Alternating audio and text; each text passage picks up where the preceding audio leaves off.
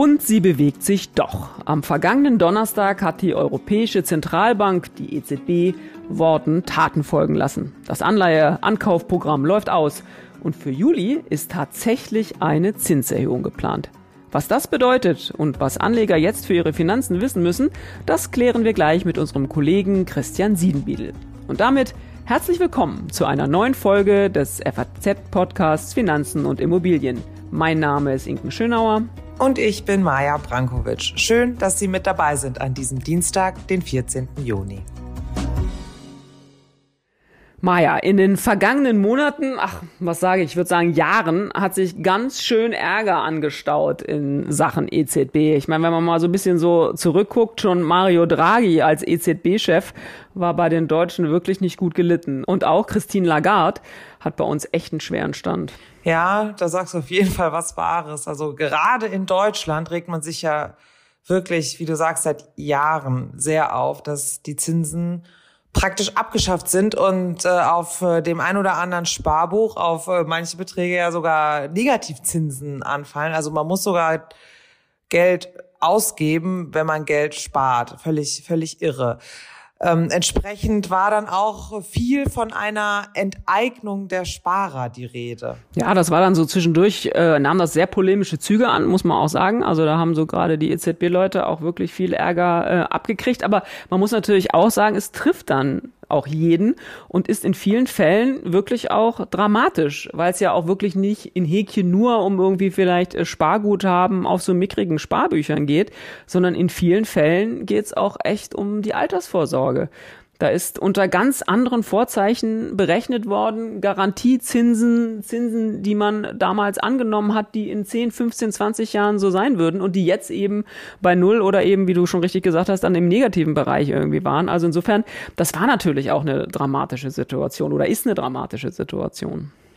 Ja, auf jeden Fall. Also auf der anderen Seite stand natürlich auch immer die ähm, die Schuldner, ne? also diejenigen, die Kredite aufgenommen haben.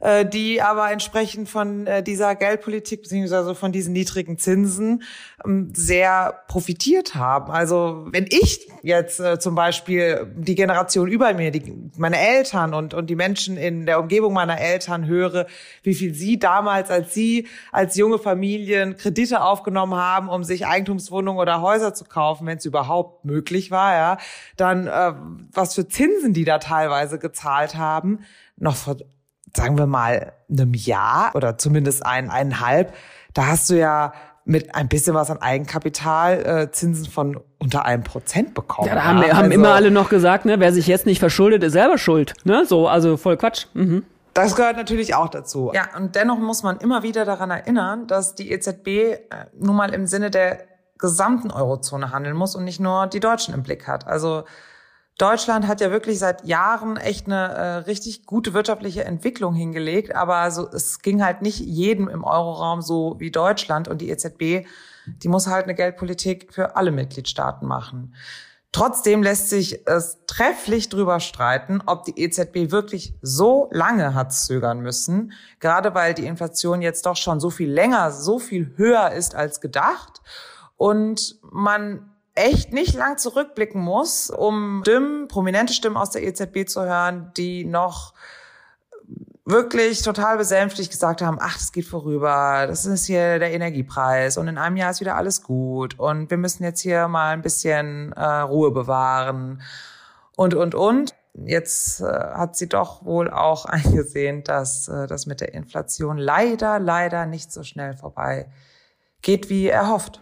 Ja, absolut. Und man darf ja eben auch nicht vergessen, der ganze Ursprung liegt in der Finanzkrise, die jetzt wirklich auch schon sehr lange her ist. Ne? Aber so kam das ja überhaupt alles, dass die Zinsen auch so niedrig sind, weil man irgendwie versucht hat, aus diesem gesamten Schlamassel auch wieder rauszukommen, äh, was da durch äh, Finanzkrise, dann Eurokrise, ähm, dann auch einfach gekommen ist. Das darf man nicht vergessen. Jetzt aber jedenfalls ist die Wende eingeläutet ähm, und ob Sparer jetzt wieder optimistischer sein können, das klären wir jetzt mit unserem FRZ-Kollegen Christian Siedenbiedl. Christian, hallo, schön, dass du dabei bist heute. Hallo Inken. Ja, am Donnerstag war jetzt endlich wieder Zinssitzung. Jetzt erklär uns doch erstmal und hol uns erstmal ab, was ist denn da jetzt eigentlich sagenumwobenes passiert in dieser Sitzung, wo alle drauf gewartet haben? Ja, da war einiges los. Die EZB hat angekündigt, dass sie ihre Anleihenkäufe in diesem Monat auslaufen lässt und dann im Juli die Zinsen anhebt. Zum ersten Mal seit elf Jahren. Das ist ja schon spektakulär, nachdem so lange Leute auch darüber geschimpft haben, dass die Zinsen so niedrig sind, soll jetzt endlich die Änderung kommen und die Zinsen sollen steigen. Erstmal im Juli um einen Viertelprozentpunkt, dann im September wahrscheinlich sogar noch ein bisschen mehr, um einen halben Prozentpunkt dann wäre es auf jeden Fall vorbei mit den Negativzinsen der Notenbank. Darauf haben ja viele lange gewartet. Mhm. Aber jetzt haben ja alle immer auch so ein bisschen scherzhaft. Du hast auch drüber geschrieben, hier im Podcast haben wir schon drüber gesprochen. Es war jetzt immer so Camp July. Also du bist da ja auch ganz vorne äh, bei den Beobachtern, wo immer alle gucken bei den Notenbankern, was sagen sie wann. Dann haben wir immer zugeordnet, ist der jetzt Camp July oder in irgendeinem anderen Camp und so. Jetzt ist es irgendwie Camp June geworden, hatte man so den Eindruck. Da war ja jetzt irgendwie doch mehr großer Bahnhof, als man so gedacht hätte, oder? War das jetzt überraschend? Dass das jetzt im Juni schon diese konkreten Ansagen kommen oder war das so erwartet worden? Ja, auf jeden Fall. Es war ungewöhnlich dass die EZB sich so lange im Voraus schon auf Zinserhöhungen festgelegt hat. Sie will das ja erst im Juli machen. Sie hat die Zinsen jetzt noch nicht angehoben, aber sie hat es doch sehr definitiv gesagt. Das macht sie normalerweise nicht. Also der frühere Notenbankchef Jean-Claude Trichet hat sogar die Ansicht vertreten, das sei nicht gut, sowas so lange vorher festzulegen. Aber es ist jetzt wohl dadurch erklärbar, dass die Inflation so hoch ist, die 8,1 Prozent. Da stand die EZB doch unter Druck, endlich zu handeln. Mhm.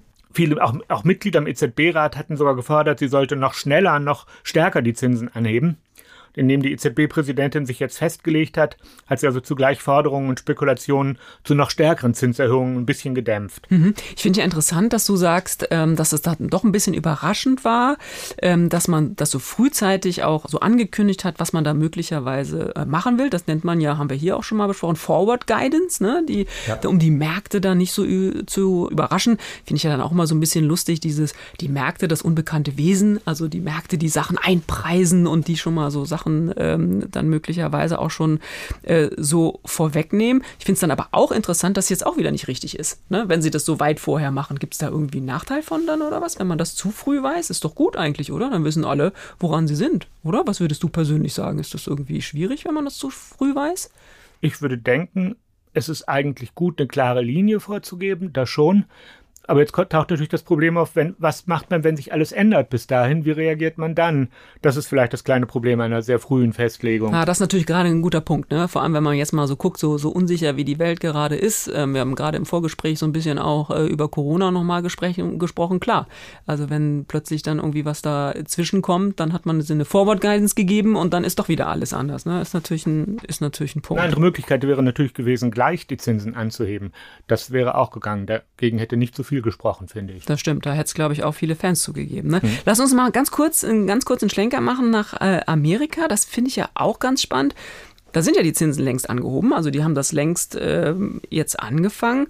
Hat das eigentlich auf Europa Auswirkungen, wenn die Fed in Amerika die Zinsen steigen lässt, also sowohl auf Europa als sozusagen Wirtschaftsraum, aber auch so auf das Handeln der EZB? Ja, es hat Auswirkungen.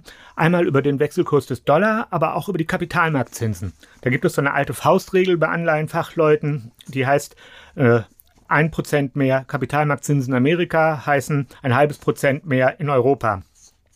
So hat man jetzt auch schon gesehen, dass die höheren Zinsen in Amerika schon rübergeschwappt sind nach Europa ein bisschen. Also bei der Rendite der Bundesanleihe mit zehn Jahren Laufzeit kann man das zum Beispiel sehen im Moment. Deren Rendite ist auch schon stark gestiegen von minus 0,18 im vorigen Jahr, Ende vorigen Jahres auf jetzt inzwischen 1,6 Prozent. Also da gibt es auch schon einen Zinsanstieg, der zu beobachten ist. Der hat viele Auswirkungen auf diese Kapitalmarktzinsen, wirken alle möglichen Faktoren aus, auch wie es mit der Konjunktur ist, wie es äh, mit der Inflation ist. Aber eine Rolle spielt dabei auch, dass in Amerika die Zinsen schon gestiegen sind und das ein bisschen auswirkt auch auf hier. Und zudem ist der Wechselkurs des Euro zum Dollar gestiegen schon. Da spielt die größere Zinsdifferenz zwischen Amerika und Europa eine Rolle. Wenn es in Amerika mehr Zinsen gibt auf Wertpapiere als in Europa, werden die mehr gekauft von Investoren, dann gibt es eine stärkere Nachfrage nach Dollar und dann steigt der Wechselkurs des Dollar. Und auch das merken wir hier, wenn der Dollar teurer ist. Es gibt viele Sachen, die wir einführen nach Europa, die in Dollar berechnet werden, wie zum Beispiel auch Öl. Das wird dann mit einem stärkeren Dollar auch teurer für uns, diese Einfuhren. Ja, alles hängt mit allem zusammen. Ne? Also den Eindruck kann man auf alle Fälle haben. Würdest du sagen, dass diese Zinssteigerungen in Amerika auch die EZB letztlich unter Druck setzen, dann, dass sie das jetzt so gemacht haben, wie sie es machen? Also agieren die völlig selbstständig oder gucken die dann schon darauf, was die Kollegen machen? Ich meine, Amerika, muss man ja sagen, sind nicht die einzigen, die die Zinsen schon gesenkt haben. Ne? Wir sind ja umgeben von Notenbanken, die jetzt schon, ob fern oder nah, die äh, Zinsen erhöht haben. Ja, wenn Amerika sowas macht, hat das Auswirkungen auf viele andere Länder auch. Auf die kleineren sicher noch stärker als auf die großen. Also viele kleine Länder müssen dann einfach im Windschatten von Amerika auch ihre Zinsen anheben. Die EZB hat schon ein bisschen Eigenständigkeit und sie betont ja auch, dass die Situation in Europa noch ein bisschen anders ist als in Amerika. Die Inflation ist nicht ganz so hoch und ist am Arbeitsmarkt die Situation ein bisschen anders. Aber trotzdem gibt es sicher auch sowas wie einen leichten Druck auf die EZB, zu reagieren, wenn die Fed vorgegangen ist. Mhm. Sie sagt das nicht so ausdrücklich, aber ein bisschen spielt es sicher auch eine ich Rolle. Ich fand, das war jetzt so in den letzten äh, Wochen ja auch äh, fast so zum, zum Greifen, ne? diese, diese Spannung irgendwie, dass man, also dass der Druck auf die EZB da auch wirklich gestiegen ist, sowieso ja schon in den letzten Monaten oder Jahren letztlich auch. Jetzt macht irgendwie was. Jetzt kam diese große Inflations, dieses große Inflationsthema dazu. Ich meine, es sind ja, sind ja letztlich irgendwie auch nur Menschen, hätte man so das Gefühl, ne? dass die ja in diesem, die, also man kann sich ja gar nicht vorstellen, dass sie so völlig unabhängig von der Welt, wie sie sonst so ist, ähm, agieren können und da so einfach so ihren, ihren äh, Stiefel darunter reißen. Ne? Also insofern auf diese Zinsentscheidung des EZB-Rats spielen bestimmt die verschiedensten Faktoren eine Rolle und da wird das sicher auch eine Rolle spielen, was die sehen, was in der sonstigen Welt so passiert. Obwohl sie formal natürlich gucken, wie ist die Inflation hier, wie wird sie mittelfristig sein, was erwarten sie da und daran richten sie aus, ob sie Zinsen annehmen oder nicht. Aber all diese anderen Sachen spielen ins Hintergrundrauschen sicher auch eine Rolle. Da müssten wir auch mal eine äh, Folge zu machen, finde ich, zu so diesen Mandaten, die oder unterschiedlichen Mandaten, die die Notenbanken vielleicht auch haben. Aber das finde ich ist an der Stelle immer auch nochmal wichtig, dass man Mandat oder die Aufgabe, die die, die EZB hat, ist Preisstabilität. Punkt. Ne? Also das ist das, was sie, was sie im Blick haben. Alles andere hat sie im Prinzip irgendwie auch gar nicht zu interessieren. Ne? Genau, die unterscheiden einmal zwischen einem Primär- und einem Sekundärmandat. Das Primärmandat ist die Preisstabilität. Das ist anders als in Amerika zum Beispiel. Hier ist wirklich die Preisstabilität, das ist das, was die EZB zu machen hat. Aber bei diesem Sekundärmandat darf sie auch die Wirtschaftspolitik der EU unterstützen. Und da gibt es dann auch viele andere Sachen, die sie berücksichtigen kann. Aber nur, wenn das Primärmandat erfüllt ist natürlich. Wenn die Preisstabilität gegeben ist, kann sie auch gucken, wie sie die Wirtschaftspolitik noch unterstützt. Mhm. Du hast vorhin schon, schon angedeutet, dass der Weg ja jetzt praktisch vorgezeichnet ist, ähm, wie, wie er sein soll. Das hat Frau Lagarde am Donnerstag auch äh, ziemlich wörtlich, glaube ich, so gesagt. Ne? So nach dem Motto, wir haben jetzt den Weg bereitet und das ist alles ein lang angelegter Weg, den wir da jetzt äh, beschreiten. Würdest du sagen, da sind jetzt noch Überraschungen für diese eigentliche, du hast es selber eben schon gesagt, die eigentliche Zinserhöhungssitzung im Juli, ähm, sind da jetzt noch Überraschungen drin? Könntest du dir vorstellen, dass man, ich meine, es sind jetzt immerhin noch vier Wochen, ne? Also, dass dann nochmal was passiert, dass man sagt, okay, man geht jetzt doch einen höheren Zinsschritt, als wir das vor ein paar, dann vor vier Wochen angekündigt haben, oder dann sind es ja fünf ungefähr. Ganz sicher ist es nicht, dass die EZB nur genau das macht, was sie angekündigt hat. Da ist schon noch Spielraum und es gibt Beobachter zumindest, die meinen, sie werde von der Entwicklung jetzt überrollt werden und müsste die Zinsen dann gleich stärker anheben. Hm, ich wäre eher ein bisschen misstrauisch. Ich würde denken, sie wird das jetzt so machen, wie sie das angekündigt hat im Großen und Ganzen. Wie es dann im September kommt, das ist noch relativ lange hin. Da mögen noch Überraschungen drin sein. Ich würde vermuten, im Juli wird das jetzt so kommen mit, den, mit der Anhebung der Zinsen um 0,25 Prozentpunkte. Aber ganz sicher ist es nicht. Ein gewisser Unsicherheitsspielraum bleibt da immer. Es ist nicht so, dass die EZB das jetzt schon festgelegt hat, sondern Sie kann das auch immer noch ändern. Muss die EZB dann am Ende so Turbulenzen abwägen? Wir haben ja vorhin besprochen, dass diese Forward Guidance diesmal vielleicht besonders akkurat war oder besonders früh angefangen hat, dass man die Märkte auf das vorbereitet hat, was kommt. Nehmen wir mal an, der Zinsschritt wäre jetzt doch höher, als alle jetzt erwarten. Würde uns das dann möglicherweise in Turbulenzen an den Märkten eigentlich äh, ja möglicherweise bringen? Und ist das eine Abwägung, die die EZB dann auch treffen muss, zu sagen, hm, wir würden eigentlich lieber höher die Zinsen setzen wollen, aber wir machen es lieber nicht, weil darauf darauf die Märkte jetzt gar nicht eingestellt sind? Bei der Frage, wie und wann die EZB ihre Zinsen anhebt, darf sie das eigentlich nicht berücksichtigen. Aber natürlich hat es auch Folgen auf Anleihenrenditen. Schon jetzt war zu beobachten bei der Ankündigung der EZB, dass die Anleihenrenditen gerade Südeuropas doch stark gestiegen sind. Italien allen voran, aber auch Spanien und Portugal und Griechenland. Die Sorge in der EZB ist natürlich immer da, nachdem man das damals in der Euro-Krise erlebt hat, dass das so ganz auseinanderdriftet und dass es großes Problem gibt für Länder wie Italien, wenn da auf einmal die Zinsen ganz stark steigen und sie das unter Umständen sich auch nicht mehr leisten können oder es zu Verwerfungen an den Märkten und Turbulenzen kommt. Überlegen das immer, aber ob sie deswegen verzichten auf Zinserhöhungen, das weiß ich nicht genau. Aber sie überlegen zum Beispiel ein neues Instrument noch einzuführen, mit dem man das speziell bekämpfen kann wahrscheinlich wieder eine Art Anleihenkäufe, mit denen man dann jeweils flexibel Anleihen einzelner Länder kaufen kann. Aber dazu hat Frau Lagarde sich zuletzt wenig geäußert, aber das ist immer mal diskutiert worden, ob man ein weiteres Instrument braucht für diese Phase der Zinserhöhungen, damit nicht in einzelnen Ländern die Zinsen so aus dem Ruder laufen. Hm. Jetzt lass uns mal äh, absteigen, sozusagen vom Elfenbeinturm der EZB oder von der, ich weiß gar nicht, 54. Etage. Du warst ja schon mal da, wahrscheinlich im Zweifel 53. Ich weiß gar nicht, wie viele Etagen hat der EZB-Tower? Viele auf alle Fälle. Es ist sehr, sehr weit oben. Oh, da kriegen wir vielleicht sogar Mails zu, die das dann ganz genau wissen. Ich gucke es nachher auch nochmal nach. Aber wir gehen mal zu, richtig zu demjenigen, die jetzt von diesen Zinsen möglicherweise auch profitieren. Lass uns mal auf die Bauzinsen ähm, gucken. Die sind ja schon früher gestiegen. Also da haben wir ja schon einen Vorlauf jetzt gehabt. Kannst du noch mal kurz sagen, warum es diesen Vorlauf eigentlich gibt? Also diese Erhöhung der Bauzinsen, wenn dieser Zinsschritt, haben wir ja jetzt schon mehrfach gesagt, eigentlich noch gar nicht erfolgt. Der, der hat ja noch gar nicht stattgefunden. Der kommt ja erst im Juli. Warum sind denn jetzt eigentlich die Baukredite schon teurer geworden? Genau, die Bauzinsen seit Jahresbeginn so etwas von weniger als 1% bis jetzt knapp 3%, das ist ja doch ganz schön viel schon, für zehnjährige Baudarlehen angestiegen. Das geht fast täglich weiter hoch. Da gibt es einen Unterschied zwischen langfristigen Zinsen und kurzfristigen Zinsen. Die kurzfristigen Zinsen hängen relativ dicht an der EZB, die kann sie stark beeinflussen.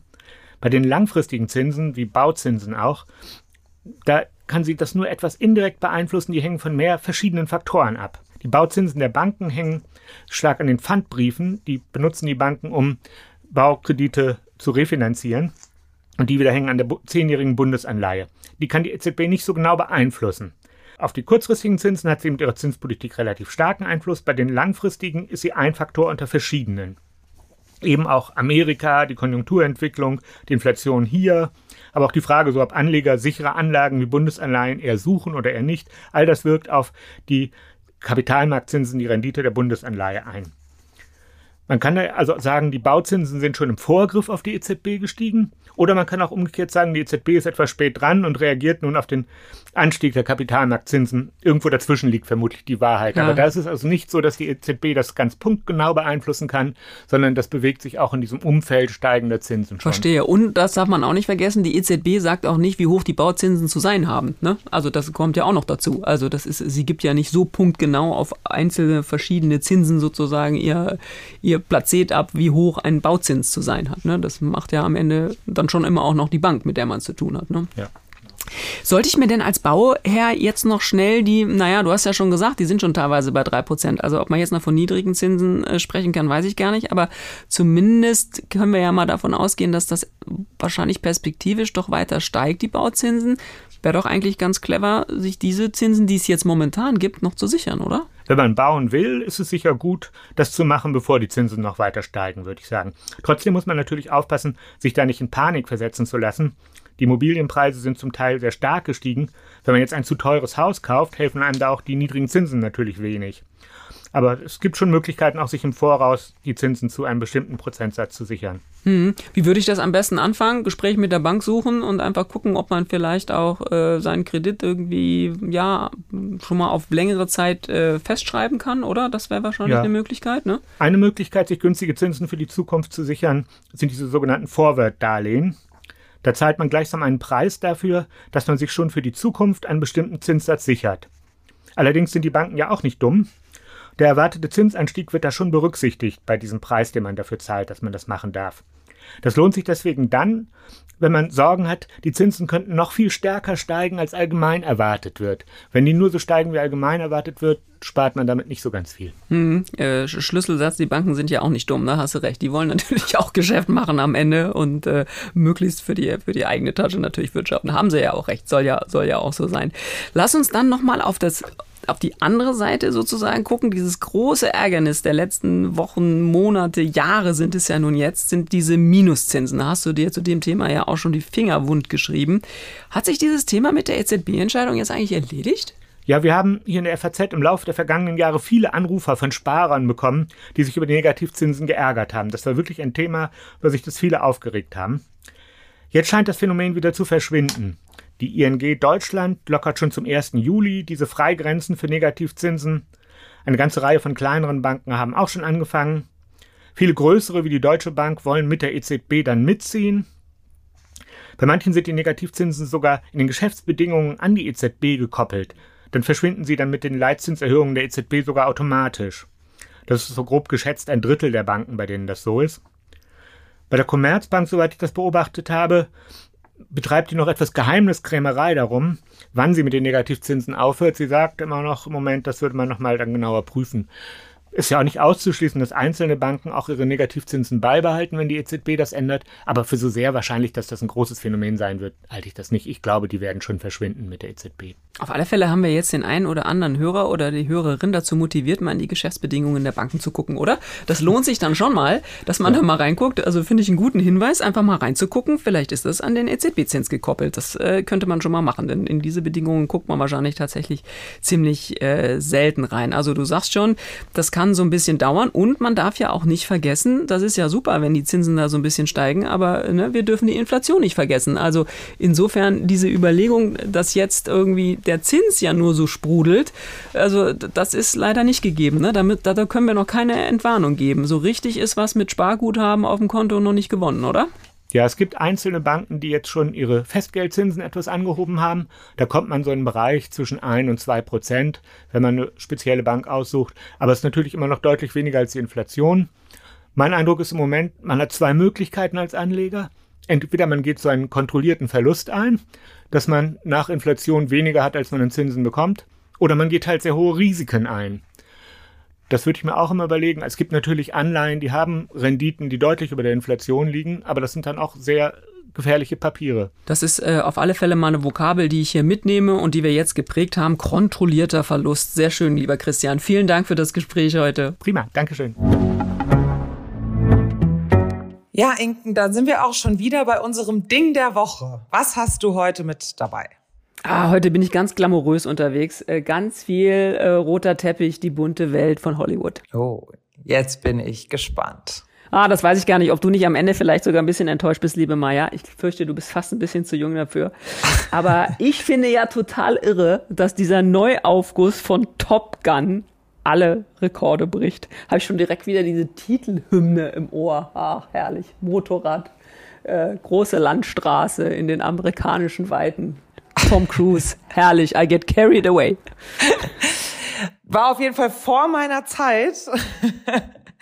Der kam raus, als ich noch nicht auf der Welt war. Aber äh, er, er hat es tatsächlich auch schon damals in meiner Jugend ähm, als äh, Klassiker in äh, die Gespräche gebracht. Ich hatte sogar mal einen Kumpel, dessen Hund Maverick hieß. Der hatte den nach Top Gun benannt. Ja. Ah. Aber äh, tatsächlich, das ist schon ja, schon sehr lange her. Aber warum jetzt? Was äh, beschäftigt dich so an dem Neuaufguss von Top Gun? Ja, äh, das finde ich ja ehrlich gesagt schon mal zumindest beruhigend, dass das dann auch so in deiner Generation immer noch schon zu den Klassikern gehört. Da fühle ich mich nicht ganz so alt. Und ja. als du anfingst, habe ich nämlich gerade gedacht, jetzt fühle ich mich richtig schlecht, weil ich natürlich gehofft hatte, du würdest irgendwie sagen, ja klar, kenne ich natürlich auch irgendwie im Original. Aber gut, das ist noch mal eine, eine Seitensache.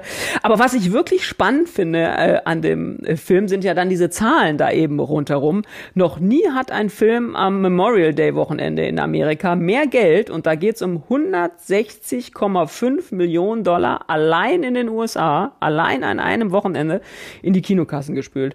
Diesen Rekord, und das fand ich auch ganz interessant, als ich das nachgelesen habe, hatte seit dem Jahr 2007, und das war ja nun auch nicht gerade erst gestern, bislang Disney mit, Achtung, Pirates of the Caribbean, den immerhin wirst du ja kennen, hoffentlich aus, äh, aus eigener Anschauung. Ja, Orlando Bloom kannten wir alle ja, in meiner na, Generation. Immerhin, immerhin das, das, also alles andere wäre jetzt auch noch echt nochmal ein Tiefschlag gewesen. Aber der hat, hatte, hatte bis dahin den äh, Rekord und das waren immerhin äh, auch 153 äh, Millionen Dollar. Und das ist ja immer ganz spannend bei diesen ganzen Kinogeschichten. Also klar, das sind diese Wochenenden, die da auch was, wo da viel geht, aber die gucken dann auch auf die Wochenende danach.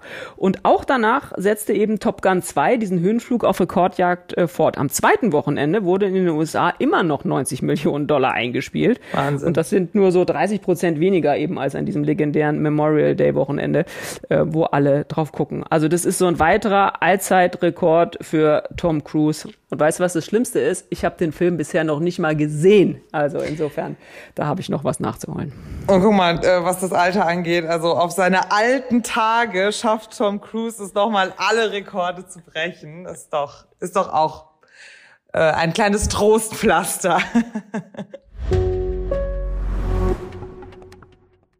Und das war's auch schon wieder mit unserer dieswöchigen Folge des FAZ-Podcasts Finanzen und Immobilien. Wenn Sie Fragen haben, Themenwünsche oder andere Anregungen, schicken Sie uns eine E-Mail an podcast.faz.de oder schreiben Sie uns auf unseren Social-Media-Kanälen. Wir freuen uns, wenn Sie uns abonnieren und wenn Sie uns weiterempfehlen. Zu finden sind wir überall dort, wo es Podcasts gibt. Und schauen Sie gerne auch mal in unsere LinkedIn-Gruppe.